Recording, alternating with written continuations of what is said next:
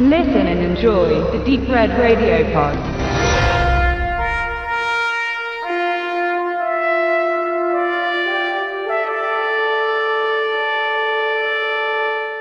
Ja, hallo liebe Hörerinnen und Hörer.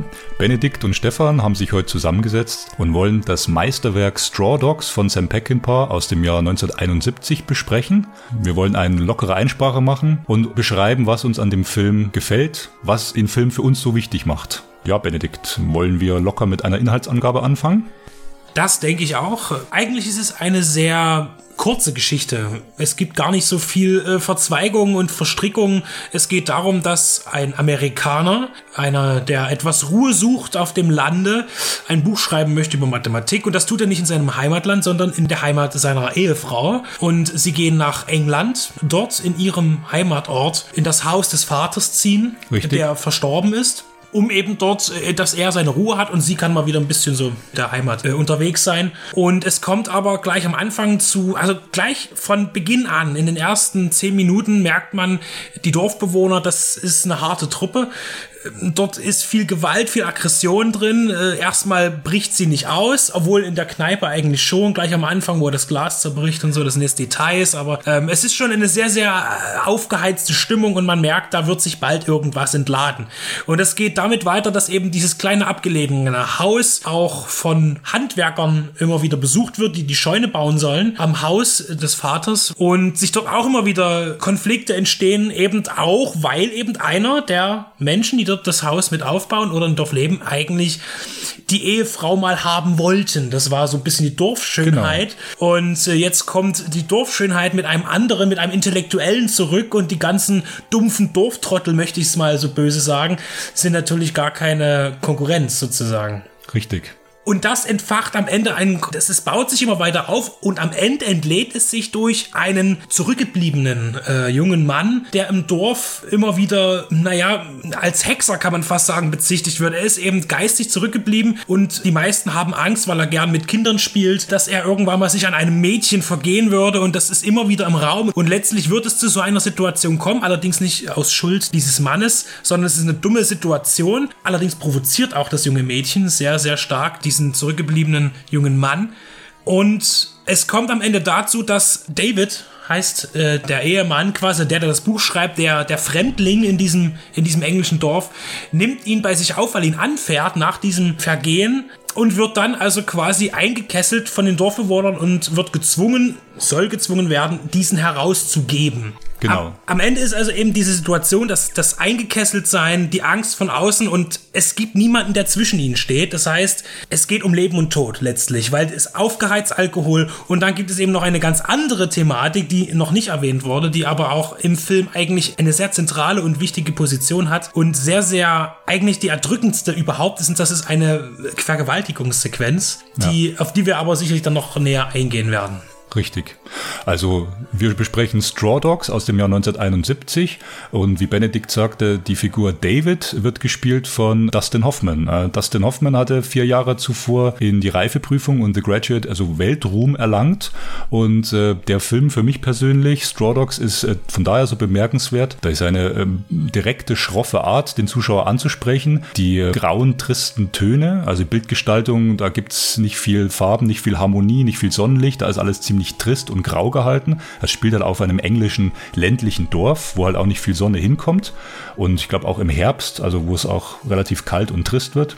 Und auch die Bauwerke sind mit diesem grauen Stein also schon gebaut und Ja. die Dächer aus braunen Ziegeln meistens und es hat schon dieses, dieses Ja, Grau ist ja. halt einfach schon in der Architektur auch da. Und äh, seine Ehefrau ähm, äh, Amy wird gespielt von Susan George, zu der Benedikt ähm, darstellerisch mehr von der Karriere weiß als ich. Aber Susan George hat mich damals in dieser Szene, wo sie dann auch eben äh, vergewaltigt wird, in der Mitte des Films äh, unglaublich beeindruckt, äh, weil es eine einfach eine sehr mutige darstellerische Leistung ist. Und das war auch eine Szene, die den Film bis heute ähm, ja, ich will sagen, ähm, dass, dass der Film bis heute kontrovers besprochen wird und ähm, ihn auch einen zweifelhaften Ruhm eingebracht hat. Ja, also es geht um das Spannungsfeld zwischen Ehemann und Ehefrau und der Ehemann, der eigentlich als Fremder auf ein englisches Dorf kommt, obwohl er die Muttersprache fließend spricht. Was du gerade angesprochen hast, dass ähm, ein zurückgebliebener Mann am Schluss die Situation, die Eskalation, also den Ausgangspunkt dafür gibt, dass es eskaliert und dass auch ein junges Mädchen äh, ihn provoziert, dass es erst dazu kommt. Also ich hatte mal in der Besprechung von Ring mit den Kopf von Alfredo Garcia gesagt, ich finde Straw Dogs schon zu Teilen einen sexistischen Film, da muss man aber aufpassen. Also er wurde oft als sexistischer Film besprochen. Ja, und dann wollen wir vielleicht auf die Vergewaltigungsszene eingehen, die in der Mitte des Films passiert. Ich möchte vorab sagen, sie ist äh, inszenatorisch brillant in Szene gesetzt, nämlich parallel laufen zwei Handlungsstränge zu einem schrecklichen Ereignis zusammen. David wird von den äh, Handarbeitern, die an dem Haus arbeiten sollen, zum Jagen eingeladen. Er wird vom Haus weggeführt, also der Beschützer ist abseits des Hauses, der männliche Beschützer. Und er ist kein Jagdprofi, sie wollen ihm also beibringen, wie Jagen funktioniert und locken ihn bewusst vom Haus weg, dass eine andere Gruppe dieser Männer sich unbemerkt an Amy zu schaffen machen kann. Sie also bedrängen, sie zu Hause aufsuchen und in ihrer ähm, ja, männlichen Übermacht zu dritt oder ich glaube zu dritt sind zu sie. Zu zweit sind sie, in der Tat. Ach, okay. Hm. Weil es geht, äh, zumindest sind es zwei Vergewaltiger. Denn einerseits ist es eben so, dass eigentlich zuerst nur der ehemalige Verehrer auftaucht, auftritt ja. und sie quasi in einer kranken Form von inniger, ehrlicher Liebe seinerseits mit der Frage, war, du willst mich doch, du willst es doch, ja, ja so, ja. Äh, diese Frau eben quasi zum Sex zwingt und wie du vorher schon sagtest, sieht darin auch, das ist eben das Schwierige an dieser Szene eigentlich, bei ihm gerade vielleicht aus jugendlichem Gefühlsdusel dann irgendwie sich auf diese Vergewaltigung auch emotional nicht nur negativ einlässt. Es ist Richtig. schwierig zu erklären, ohne dass es irgendwie den Schrecken einer Vergewaltigung nimmt. Ja. Und dann kommt eben, und das weiß aber auch, glaube ich, der erste Vergewaltiger nicht, kommt dann eben einer seiner Kumpels rein und sagt, der, jetzt bin ich auch an der Reihe. Richtig. Und man sieht auch im Gesicht dieses ehemaligen Jugendfreunds. Ja, des ersten Vergewaltigers, dass er eigentlich erschrocken ist, genau. was er damit ausgelöst hat, dass sich alle jetzt in die Reihe stellen und sie als äh, Lustobjekt quasi einmal durchbehandeln wollen. Und auch ein zweites Mal später, äh, wo dann aber diese Situation nochmal geklärt wird. Das heißt, dann, wo eigentlich der Showdown stattfindet, will ja dieserjenige noch einmal, der zweite noch einmal die Amy vergewaltigen und da tritt aber eine ganz andere Situation ein, weil da eben David und der ehemalige Verehrer auch mit im Raum sind sind und sich dann eben entscheiden muss, wie geht es jetzt? Selbst die Frau, die ich früher einmal geliebt habe, werde ich jetzt, töte ich meinen eigentlichen Feind oder bekämpfe ich meinen Feind oder rette ich seine Frau erstmal von meinem Freund? So, ja. der, es kommt noch einmal zu so einer ähnlichen Situation, aber dann eben mit, mit mehr. Dann im großen Finale, genau. wo alles zusammenfließt. Ähm, Peckinpah ist bekannt für seine Gewaltpoesien, wollen wir es mal nennen. Zwei Jahre zuvor kam The Wild Bunch, also der berühmte Spätwestern, wo viele Kritiker sagten, der Western, der alle Western beendet, wo danach eigentlich nichts mehr weiter zu erzählen ist, weil die Grenze bis nach Mexiko verschoben wurde und alle am Schluss den Anti-Heldentod sterben, sage ich mal. Zwei Jahre danach ging er mit diesem relativ einfach gedrehten Film Straw Dogs nach England und befand sich damals schon in einer Phase Peckinpah, wo das Publikum immer mehr Gewaltszenen auch sehen wollte, wo er sich schon fast in eine Nische gedrückt fühlen musste. Das Publikum will immer mehr von diesen extrem schroffen Szenen, mm, so dass er dann später auch gesagt hat, bei Pat Garrett, den sie ja umgeschnitten hatten, der zwei Jahre später rauskam und dann bei Bring Me the Head of Alfredo Garcia 74 dann eine ganz andere Firma aufsuchte, Produktionsfirma Firma und sich von, von Hollywood verabschiedete. Ja, weil er seine Intention, Filme zu machen, eigentlich nicht mehr realisiert sah, weil die Produzenten rumschnitten an seinen Werken. Aber wir wollen jetzt auch aufpassen und Straw Dogs nicht in die Nische reiner Gewaltfilm stecken, denn dazu und das macht den Film für mich zu einem Meisterwerk und äh, unglaublich beeindruckend. Dazu ist er viel zu komplex. Also er erzählt natürlich am Schluss die Entladung von, von Gewalt, von, von auch vor allem männlicher Gewalt. Also es sind ja oft Männer, die bei Peckinpah einfach die Aktion bestimmen. Aber er guckt und da spielt die Kamera Kamera eine ganz wichtige Rolle, viel in die intimen Momente der Figuren hinein und vieles wird eigentlich auch durch Blicke erklärt. Also es wird bei entscheidenden Stellen gar nicht alles ausartikuliert, sondern man beobachtet mit den Figuren mit und äh, schaut ihre Gesichter an, ihre Blicke und damit ist eigentlich dann auch sehr viel gesagt. Das ist ein, ein Film der vielen ruhigen Momente, finde ich. Du sagtest vorhin die eine Stelle eigentlich nach der Vergewaltigungsszene, als David dann erfolglos vom Jagen wieder heimkommt. Was sehen wir daran? Auch zurückgelassen, weil er ja dann auch von seinen Kumpanen da im, im Wald im Stich gelassen wurde. Er ist dann allein da und geht halt irgendwie zurück, kommt nach Hause und regt sich erstmal natürlich über diese Handwerker auf und über die ganze Situation. Er, er geht gar nicht erst auf seine Frau ein, die sehr zerdrückt und auch weinend äh, auf dem Bett liegt ähm, oder sitzt und äh, er fängt einfach an zu erzählen und das, ist, das sind alles Idioten und dass er diese Handwerker feuern wird. Er zahlt sie aus und er will sie nie wiedersehen, egal wie weit ja. nun die, die Scheune ist und äh, mit diesem ganzen Palaver. Und sie sitzt da und, und, gibt aber auch keinen Ton von sich. Das heißt, sie wird ihm von der Vergewaltigung niemals erzählen hm. in dem Film. Und das ist auch so eine Sache, so ein unausgesprochener Konflikt eigentlich mit ihr, weil sie muss das ja eben ertragen, auch weil sie ja immer wieder ihren Peinigern begegnet, noch auf einem Dorffest zum Beispiel dann später und natürlich auch an dem Abend selbst. Also sie begegnet diesen Menschen immer wieder und es kommt nie dazu, dass sie irgendwie eine Äußerung macht ihrem Mann gegenüber, dass das jetzt die Männer sind, die, die dass sie überhaupt vergewaltigt wurde. Ja. Und deswegen, weil du sagtest, ähm, die Jagdszene und die Vergewaltigungsszene sind parallel miteinander gestaltet und gehen aufeinander in die Spitze zu.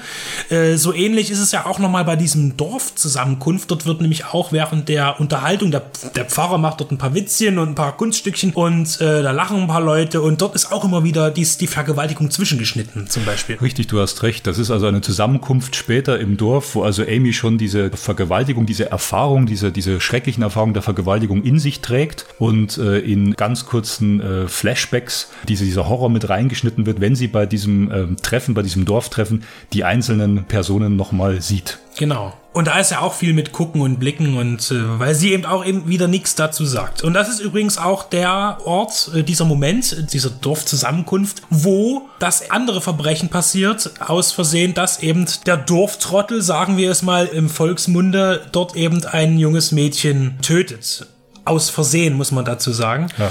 Und eben das wiederum der Ausgangspunkt ist äh, für die Flucht diesen Mannes von diesem Ort vor den, äh, vor der Dorfmacht. Das sind also so Patriarchen, das ist alles sehr noch wie Clans, äh, Dorfclans, die dort regieren. Es gibt keine Polizei, es gibt nur einen Friedensrichter, den aber niemand ernst nimmt. Das ist nochmal im Remake sehr viel krasser zugespitzt, weil dort gibt es einen Dorfscharif, einen richtigen Polizisten, der genauso wie der, der Friedensrichter am Ende äh, mitten im Geschehen Geschehen hingerichtet wird. Hm. Und das ist natürlich noch viel krasser im, Remake, weil das ja ein Staatsmann ist, ein Polizist, der vertritt das Gesetz. In den USA steht noch in genügend Staaten, ich denke auch in Mississippi, auch die Todesstrafe auf Polizistenmord. Hm. Ähm, das ist schon, die gehen noch einen Schritt viel weiter dahin. Ähm, und das ist eben zum Beispiel diese Clans, die, oder dieser eine Clan, eigentlich dieser Oberbauer im Original, der dann eben schon immer den Verdacht hatte, dass er Kinderschänder sein könnte oder es nicht weit dahin ist und er sowieso nur Idiot ist, die Verfolgung eben aufnimmt. Und letztlich letztlich eben Dustin Hoffman, also David, diesen Mann überfährt und ihn deshalb mit sich nach Hause nimmt,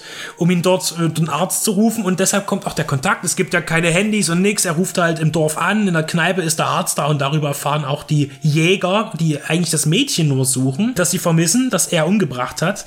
Also der Tod ist noch gar nicht bestätigt. Ähm, dann eben darauf kommt, dass dieser bei David untergebracht ist in dem Landhaus etwas weg vom Ort. Und hier gibt es eben auch noch mal einen Bogenschluss zum Anfang denn äh, es ist ganz interessant, es wird ein bisschen schwammig erzählt, dass Amy eben David vorhält, dass er aus den USA auch geflohen ist vor einer Thematik. Es wird Rassenunruhen und, und Rassenhass gegen die schwarze Bevölkerung thematisiert, aber nur ganz leicht am Rande. Und es gibt einen Moment, das ist wieder dieses Nix sagen, aber Blicke, mhm. äh, dass Dustin Hoffman das unheimlich tief trifft und man merkt, sie hat, dass sie recht hat, dass er genauso empfindet, dass er ja, ich bin geflohen, will es aber eigentlich nicht zugeben. Ja. Aus dieser ganzen Welt nicht Stellung nehmen müssen, vielleicht ähm, in seiner gesellschaftlichen Umfeld sagen, ja, ich bin dafür oder dagegen. Ich denke, dass er davor geflohen ist und das eben jetzt wieder auf ihn zukommt und er sagt, ich habe jetzt diesen Mann hier, die anderen wollen ihn aufknüpfen, sie wollen ihn, es ist Selbstjustiz, sie wollen ihn den Gar ausmachen und ich stelle mich jetzt, ich, ich trete für diesen Mann ein. Er könnte, man könnte jetzt ganz grob sagen, er tritt für die schwarze Bevölkerung ein. Es klingt jetzt ein bisschen hochgegriffen. Für die Minderheit einfach. Genau, ja. für die eben in dem Fall für diese, in diesem Dorf die Minderheit ein, um diese zu schützen schützen, komme was wolle. Und das tut er ja auch. Ja, und dann bezieht er einen Standpunkt und dann entwickelt sich der Schluss zu diesem enormen Showdown, wo auch eben David, der den ganzen Film, also seine unterdrückten Gefühle, ja, zeigen wir jetzt zu viel, also wo man nur die unterdrückten Gefühle von ihm spürt, am Schluss die komplette Kehrtwende macht und aus einem ruhigen Akademikermann, der in seinem Pullover mit der Brille auf seinen Mathematikerbüchern und seiner Tafel sitzt, am Schluss zum richtigen Gewaltmonster mutiert, weil er sagt, this is my house und hier kommt keiner rein, und er sagt ja auch, ähm, es gibt ja dort zwei ziemlich äh, krasse Sätze in dem Film. Der eine war, bevor das Final richtig anfängt. Das heißt, die Leute stehen schon, sie haben quasi den verletzten, überfahrenen, angefahrenen äh, Mann bei sich zu Hause, der gleich gejagt werden wird. Und er sagt noch vorher zu seiner Frau, geh ins Bett, Amy, es wird gar nichts passieren. So, das ist, und dann auf einmal beginnt dieser ganze Palaver, dann geht's richtig los. Und das ist auch so, so wo man merkt schon, ja, ähm, man selber weiß natürlich als Zuschauer, da wird jetzt tierisch was passieren. Und er noch diesen Satz schmettert und ich mir sage, ja, das kannst du aber vergessen. Dann gibt es natürlich noch den anderen Satz, äh, wir kümmern uns selbst um unsere Leute. Das ist auch dieser Satz, der diese Selbstjustiz quasi ja, dort ja. mit rechtfertigt. Und dann gibt es noch diesen Schlusssatz, den habe ich jetzt gar nicht so richtig im Kopf, aber unter dem Motto, ich habe sie alle umgebracht. Das spricht er auch aus. Dustin Hoffman spricht übrigens auch im, im Remake ähm, der ja. Charakter. Also es gibt zum Remake ganz viele 1 zu 1 Sequenzen, muss man dazu sagen. Also viele Szenen wurden 1 zu 1 auch im Dialog übernommen. Ja. Deswegen fügt sich das gut mit den neuen Szenen, weil auch das Remake mit etwas neueren Sachen, auch ein paar Sachen werden umgedreht, passt das ganz gut. Er bleibt also trotzdem original noch treu will jetzt gar keine Rezension zum Remake noch ansteuern, aber es gibt eben diese vielen Sequenzen noch, die auch aus dem Original. Und dazu zählen auch diese drei Sätze, die sind ebenfalls in dem Remake enthalten. Hm. Mein Lieblingssatz ist übrigens der allerletzte Satz von, von Straw Dogs vom Original, wo David, Dustin Hoffman, dann mit dem zurückgebliebenen Mann mit dem Auto wegfährt. Also ich bin mir ziemlich sicher, dass Amy im Haus ihres Vaters zurückbleibt und nur die zwei Männer am Schluss in die Finsternis, ins Nirgendwo fahren. Das ist eigentlich auch ein sehr verstörender Schluss. Und der Zurückgebliebene zu, zu David sagt, ich weiß gar nicht mehr, wie ich nach Hause komme oder ich weiß meinen Weg nach Hause gar nicht mehr. Und, und David ganz äh, irre grinst, also so ganz verstört grinst und, und sagt, das ist schon okay, weil ich, ich weiß meinen Weg nach Hause auch nicht mehr. Und das zeigt eigentlich, dass äh, die totale Desorientierung hier an der Tagesordnung steht und der Film äh, in keinster Weise irgendeine Form von Happy End aufweisen möchte, sondern sagt, es ist zerrissen und die Gewalt eben auch diesen schrecklichen negativen Beigeschmack behält. Es ist alles andere von Gewalt verherrlichend, sondern es ist einfach nur unglaublich schroff und konsequent und die Figuren sind am Schluss noch viel gestörter, als sie es am Anfang sind. David und Amy, wenn wir das jetzt hier so besprochen haben, kann eigentlich als Paar gelten, die sich nicht offen was sagen können, also die ihre Gefühle ständig unterdrücken und die immer in bestimmten Situationen so hoffen, der andere merkt es jetzt vielleicht gerade gar nicht oder ich möchte versuchen, mich nicht zu öffnen, ich möchte nicht meine Gefühle preisgeben. Und letztlich ist es auch diese, diese gestörte Beziehung der beiden, obwohl sie sich lieben und, und verknallt ineinander sind, äh, sie in den äh, jungen, erfolgreichen Amerikaner, dass das keine reife Beziehung ist, sondern, sondern, sondern eine Gefühlsduselei. Der Erfolg, das Geld scheint da zu sein, auch das Haus vom Vater, aber sie haben, sie, sie funktionieren nicht als Paar. Und das äh, erklärt der Film eben auch in diesen vielen äh, stillen Momenten, wenn Amy zum Beispiel raus aus dem Haus äh, in die Prärie schaut mit einer Decke und äh, David zu ihr kommt und fragt, was los ist und sie ganz traurig und verstört in die Prärie schaut und sagt, es ist alles okay, es passt schon und er, er wirklich neben ihr steht und sie müsste es ihm einfach nur sagen, aber sie sagt es ihm halt einfach nicht. Mhm.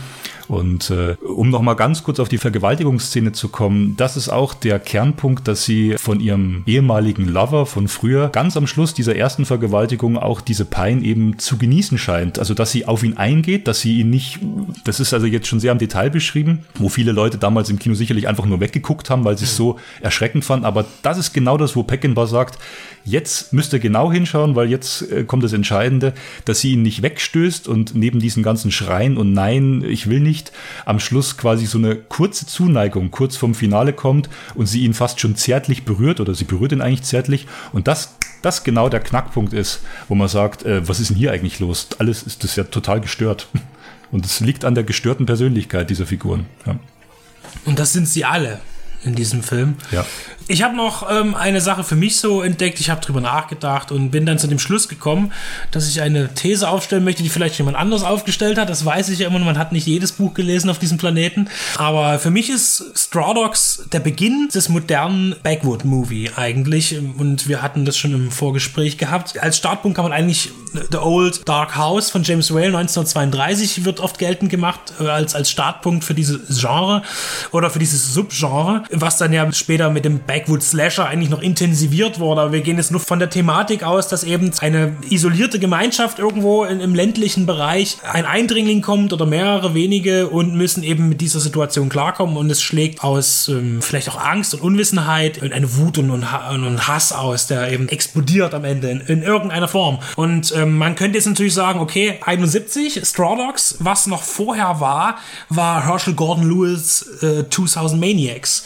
Ist aber allerdings, rechne ich den nicht mit hinein, weil der ein fantastisches Element hat. Denn dieses Dorf ist ja in einer anderen Dimension angelegt und deshalb funktioniert der Film für mich nicht als Backwood-Movie oder Slasher, was auch immer. Ja, weil du als Backwood-Movie also die traue Ich brauche das Realität, Real. Ich die brauche Realität. dieses Reali also äh, die Realität dabei, genau. Das, und das ist eben, deswegen rechne ich den Film raus und sage das eben so, denn erst nach Straw Dogs kam eben äh, Last House on the Left, es kam Texas Chainsaw Massacre, selbst äh, Deliverance von John Borman äh, kam danach, äh, wenn auch nur kurz danach und äh, The Hilf Has Eyes, kam alles nach Straw Dogs und auch wenn diese Filme alle ziemlich unterschiedliche Ausprägungen haben, haben sie doch irgendwie dennoch die gleiche Basis, das gleiche Grundkonzept.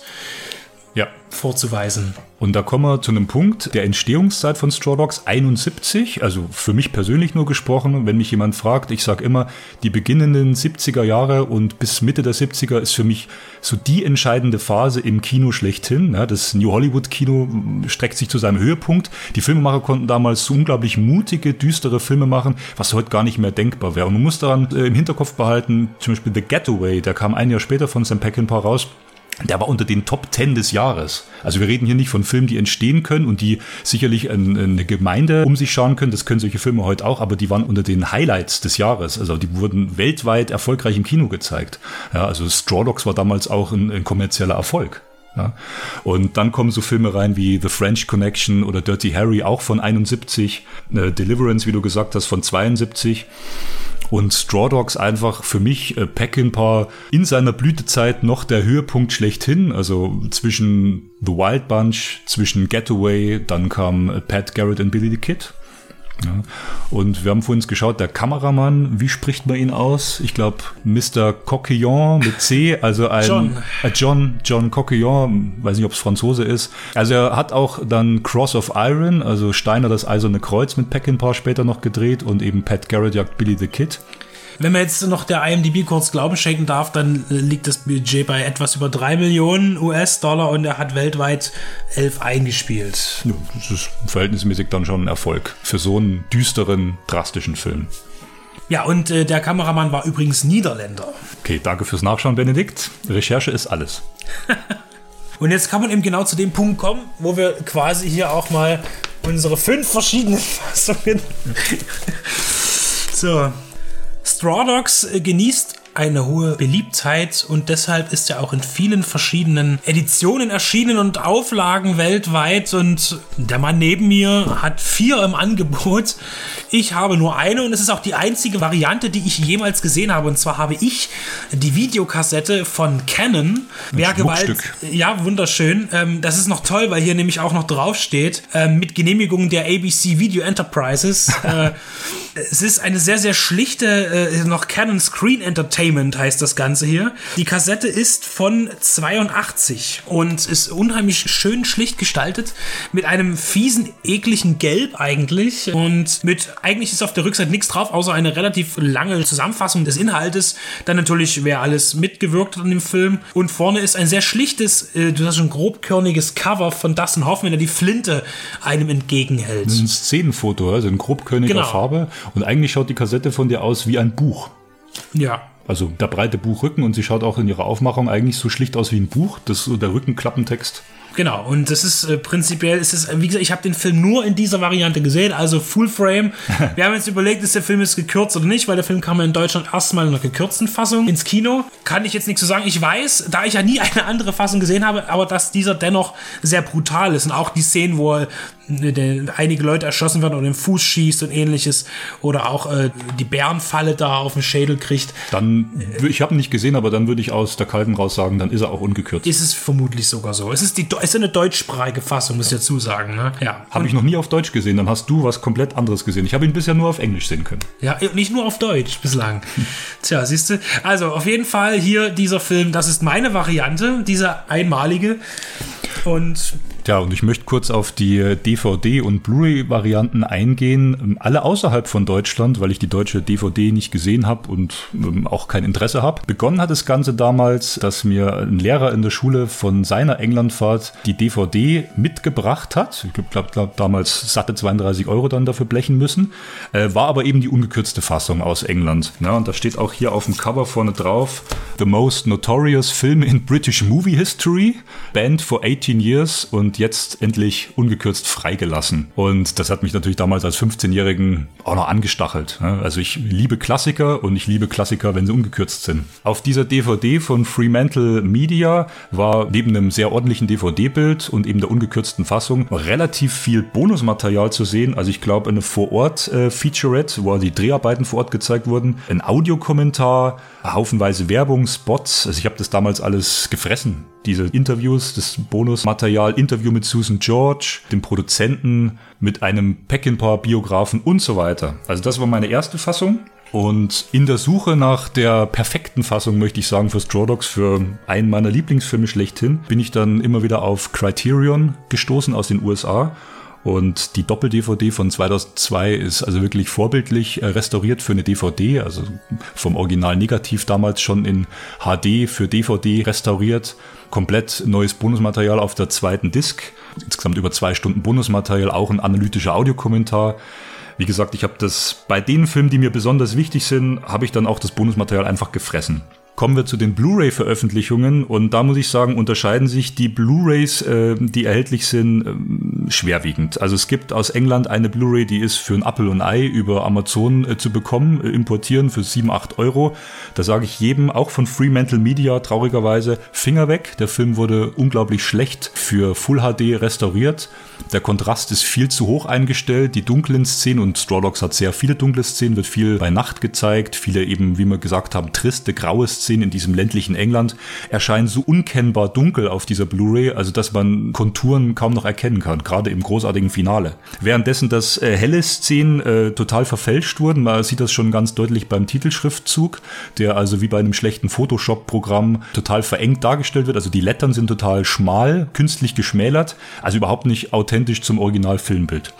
Und der Witz bei der Sache ist, dass Fremantle auf dieser Blu-ray eine ganz stolze Featurette mit draufgebaut hat, wie toll sie den Film doch restauriert haben. Also wer da Interesse hat, recherchiert mal im Internet. Diese Blu-ray kriegt eigentlich immer nur ein von fünf Sternen, weil sie eben den Film, den ganzen Look total verfälscht. Kommen wir zum Positiven. Criterion hat dieses Jahr ganz aktuell endlich auch eine autorisierte Blu-ray nachgezogen, also nach dem bestmöglichen Master und ähm, ja, 2017 erschienen. Bietet komplett dasselbe Bonusmaterial wie die DVD, schon vor 15 Jahren. Dieselben Booklet-Texte, also ein geschriebenes Interview mit Sam Peckinpah, den Film eben in der weltweit derzeit bestmöglichen Qualität. Kann ich jedem nur ans Herz legen, der sich irgendwie regionalcodefreie Blu-rays besorgen kann und abspielen kann. Damit haben wir jetzt äh, ziemlich gut lange gesprochen über einen Film, den wir beide ähm, sehr schätzen. schätzen. Also ja. ich habe ihn tatsächlich das erste Mal auch gesehen, als ich mir die VHS aus der Videothek geholt habe. Damals, also ich habe die für einen Euro irgendwo gekauft bei einer Videothekenauflösung. Weltklasse. Und habe die dann geschaut und war dann auch ziemlich fertig von diesen ganzen Eindrücken und wirklich diesen, man hat immer gerne, ja, Gewaltfilme, so ein bisschen Blutspritz und Zombies und war, aber das war schon eine ganz andere Nummer. Also das, ja. das habe ich bis dahin auch noch nie gesehen, sowas. Und das ist einer von den Filmen, wo ich danach Rückenschmerzen habe. So, wenn man so angespannt ist eigentlich, beim ersten Mal zumindest gucken, äh, dass, dass man das hinterher überhaupt erst merkt, oh, was war denn das jetzt? Und deswegen finde ich das schön, dass wir zusammengekommen sind, um diesen Film mal etwas Revue passieren zu lassen. Find Und vielleicht, wer den Film noch nicht gesehen haben sollte, sollte es diesen Menschen noch irgendwo da draußen geben. Ja, ich denke, jetzt ist die Zeit reif. Schaut ihn euch an oder schaut ihn euch wieder an. Dankeschön. Tschüss.